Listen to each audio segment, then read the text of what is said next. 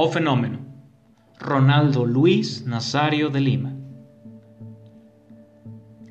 Es 1976, año bisiesto, mientras Sylvester Stallone daba vida en la pantalla grande a Rocky Balboa, por primera vez, The Eagles lanzaba su primer sencillo, The New Kid in the Town, del álbum Hotel California. Al sur del continente, el Cruzeiro se proclamaba por primera vez campeón de la Copa Libertadores de América, y no muy lejos de ahí, en medio de los arrabales olvidados, al norte de Río de Janeiro, Sonia dos Santos y Nelio Nazario se convertían en padres por tercera ocasión de un pequeño llamado Luis. Luis, de extracción humilde, a la edad de 11 años, sufre el divorcio de sus padres, razón por la cual su madre tenía que llevar jornadas de hasta 14 horas diarias al día, dividiéndose entre pizzerías y supermercados, para con ello sacar adelante a sus pequeños. Sin embargo, el menino se enfocó en el deporte y cada tarde al regresar del colegio se dedicaba a jugar fútbol en el suburbio de Benito Ribeiro. Fue así como inició jugando fútbol, sala, representando a su barrio en el Valquiere Tennis Club, donde aprendió a desarrollar habilidades técnicas en espacios cortos que con el tiempo, y vaya que sí, le rendirían frutos. A los 14 años, Luis Nazario estuvo a punto de incorporarse a las filas del histórico Flamengo, pero, pero no contaba con los recursos económicos para costearse el pasaje de autobús desde su casa a la sede del club. Afortunadamente y gracias al apoyo de sus familiares, logró ingresar al Sao Cristobal, el primer equipo donde practicaba el fútbol de 11 contra 11. Fue ahí donde desplegó su talento sobre el terreno de juego, aprovechando los espacios a campo abierto, por la banda izquierda, donde empezó a desempeñarse como un extremo ofensivo, teniendo un excelente rendimiento, razón por la cual dos años más tarde, en 1993, y con apenas 16 años, la vida de Luis dio un giro de 360 grados, siendo Apenas un adolescente llegó a las inferiores del Cruzeiro de Minas Gerais. Así es, el mismo club que quedó campeón de la Libertadores cuando él vio la luz, el año de su nacimiento.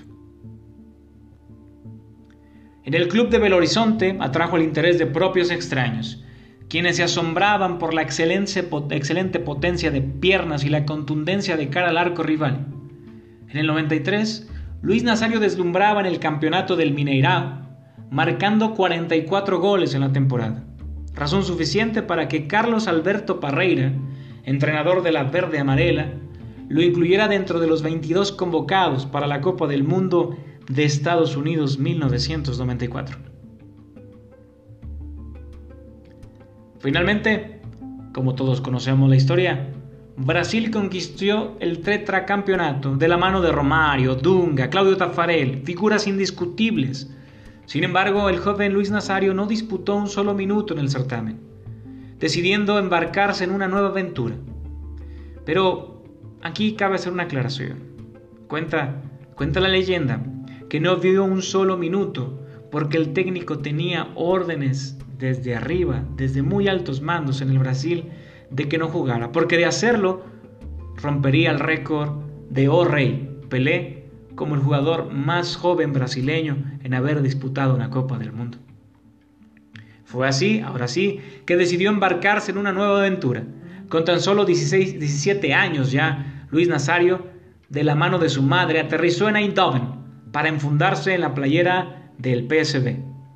Durante los próximos dos años en el PSV, se convirtió en un auténtico torbellino de imparable carrera y con recursos técnicos descomunales, ganándose así el sobrenombre de O Fenómeno, dejando cifras asombrosas, 54 goles en 57 partidos, campeón de goleo, y en 1996 siendo elegido por la FIFA como el mejor jugador del mundo, siendo así uno de los jugadores más pretendidos en el balompié internacional.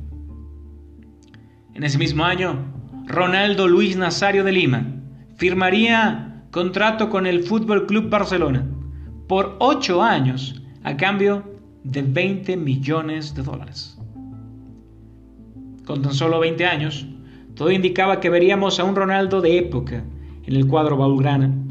En la temporada 96-97 marcó 47 goles en 49 partidos con el cuadro catalán, ganando la Copa del Rey, la Recopa de Europa y la Supercopa de España. Al final de la temporada, debido a malos entendidos con la junta directiva del club, se rompieron las negociaciones para renovar el contrato del astro brasileño, por lo cual el Inter de Milán pagó la cláusula de rescisión y se hizo con los servicios de Ronaldo Luis Nazario. Se estipuló que la cantidad que pagó el Inter fue de 30 millones de dólares para llevárselo a la Serie O fenómeno no se sentía valorado, así que no renovó contrato y se enfundó en la casaca de la escuadra Nerazzurri. Con ella marcó en la próxima temporada 34 goles en 47 partidos, ganando la Copa de la UEFA frente a la Lazio. Para después ir y atender la Copa Mundial de Francia en 1998, en la cual marcaría su debut a, ver de haber, a pesar de haber sido ya parte de aquel plantel de 1994. Marcó tan solo cuatro goles. Jugó la final contra Francia en la que, como todos sabemos, la triste historia, tuvo una convulsión el día o la noche anterior al juego. Se habla de que fue una crisis cardíaca. Por eso lo veíamos un poco zombie. Cuenta Roberto Carlos en una entrevista que dio hace pocos años que le pusieron un potente sedante para que pudiera jugar, ya que como todos sabemos, el marketing que existía alrededor de O Fenómeno Ronaldo era bastante y no podía perderse la cita mundialista. Al final, en aquella final, precisamente, el conjunto liderado por Zinedine Zidane se hizo con la victoria tres goles por cero, donde vimos, ya lo decía, a un Ronaldo zombie, a un Ronaldo que no hizo más nada. Pero su revancha llegaría en 1999 con la canariña, en Paraguay, en la Copa América, donde marcó cinco goles, llegó a la final contra Uruguay, la cual ganó y se convirtieron en bicampeones de América, siendo campeón de goleo empatado con Rivaldo. Sin embargo, ese mismo año la suerte le cambiaría y en un partido contra Leche en la Serie A, el 21 de noviembre de 1999, sufrió una rotura parcial de tendón rotuliano en la rodilla derecha, lo cual lo alejó de las canchas durante los próximos seis meses. Regresó el 12 de abril en la Copa de Italia, le empezaban a dar minutos con el Inter, enfrentaba a la Lazio, en la cual, tristemente, al momento de hacer una bicicleta, lo recuerdo muy bien, sufre una rotura total del tendón rotuliano de la misma rodilla derecha. O fenómeno se lastimaba la misma rodilla que le había tardado seis meses en sanar, lo cual Recordamos aquella imagen casi todos. Salió en camilla, llorando. La mayoría de nosotros pensaba que era el final de una de las más prometedoras carreras en aquel entonces. Un año, poco más, alejado de las canchas. Se habla de que la inactividad le afectó y que llegó a padecer depresión.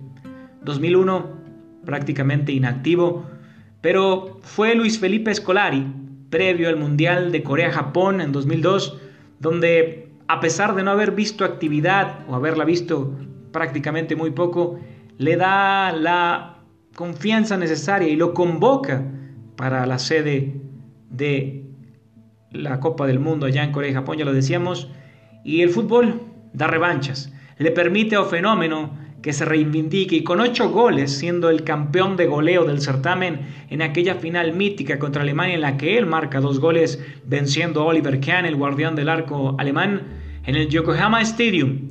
No solo se convirtió en campeón de goleo, sino en campeón del mundo y le decía justo a este mundo a nivel futbolístico que estaba de vuelta o fenómeno regresaba siendo campeón del mundo con Brasil buscando la revancha que no había tenido en el 98 ya que perdió la final y en el 94 donde a pesar de ser campeones del mundo, él no vio un minuto de juego.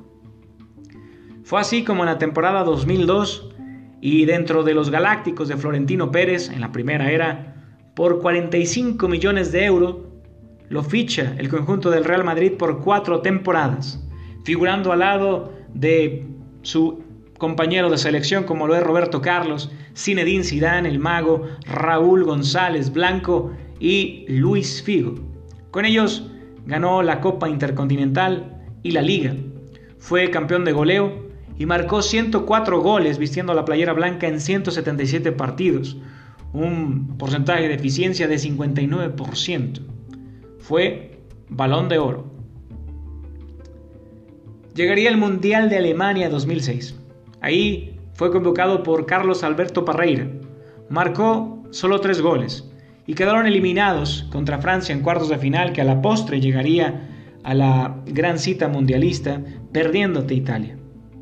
Se convirtió en el máximo goleador de la historia de los mundiales hasta ese entonces con 15 dianas, superando el récord del también alemán Gerard Müller, que a la postre, cuatro años más tarde, en el Mundial de Sudáfrica 2010, Miroslav Klose lo batiría con 16 anotaciones. Es decir, solo duró cuatro años, solo un Mundial. En 2007, o fenómeno, ya llegando al ocaso de su carrera, ficha con el Milan, el cual paga 7.5 millones de euros. Aquí, con más de 30 años, o fenómeno empieza a padecer sobrepeso, se habló mucho de que él no se cuidaba, pero a la postre el tiempo le daría la razón. Se detectó que tenía una deficiencia hormonal, la cual le había provocado hipotiroidismo, lo cual hacía que por más dietas y por más que cuidara su alimentación, él tenía una tendencia a la obesidad. Se convirtió con ello en el primer jugador en lograr eh, vestir las camisetas de los cuatro clubes más importantes, bueno, en este caso los dos clubes más importantes de Italia, así como los dos más importantes de España, en el Real Madrid y el Barcelona, y el Inter y el Milan, anotando en ambos conjuntos nueve goles en 20 partidos en total. En 2008 se repite la pesadilla del año 2000, porque en un partido contra Livorno vistiendo la playera del Milan sufre una rotura total, pero ahora de la rodilla izquierda. Ya no era el Ronaldo de antaño, ya no era el Ronaldo joven. Todos creíamos que había sido el final de la carrera de Ronaldo Luis Nazario. Sin embargo, para la temporada 2009-2010 firma con el Corinthians de Brasil, donde renace la figura, es cierto, ya no tan explosivo como lo conocíamos, marca 35 goles en 69 partidos vistiendo la playera del Corinthians, buscaba él quedar campeón de la Copa Libertadores, lo cual no consigue, tardó de ahí desde la temporada 2009 hasta el 2011, donde decide retirarse en un partido contra el Tolima allá en Colombia, en un partido justo de la Copa Libertadores donde quedan eliminados en la ronda de mata-mata. Y el 7 de junio del propio 2011, la selección brasileña le hace un partido homenaje contra Rumania en el cual, oh fenómeno, da las gracias y se despide de los terrenos de juego. A partir del 2018 hasta la fecha, es socio mayoritario y con el 51% de las acciones del Real Valladolid. La carrera para mí del más grande que me ha tocado ver, cierto que muchos hablan de Johan Cruyff, de Maradona, de O Rey Pelé, pero a mí me tocó ver a Fenómeno. Para mí la potencia de piernas que tenía Luis, Ronaldo Luis Nazario de Lima era impresionante. Las lesiones nunca le permitieron alcanzar su máximo esplendor. Era apenas un menino cuando logró esa hazaña con el PCB o las grandes demostraciones de calidad en el fútbol español. La vida fue así, pero nos dejó una gran historia de éxito, que a pesar de caerse no una, sino dos, quizás tres veces, o fenómeno, siempre seguía adelante. Un tipo con una mentalidad fuerte, de raíces humildes, que nos demuestra que la vida, la vida a veces no es tan fácil como parece, y que justo el sabor de la misma está en levantarte y seguir adelante. Gracias, o fenómeno, por todo lo que nos diste, por tantas memorias, por esa potencia de piernas, por esos golazos, pero sobre todo, dedicarte a lo que más amabas en este mundo, que era el fútbol.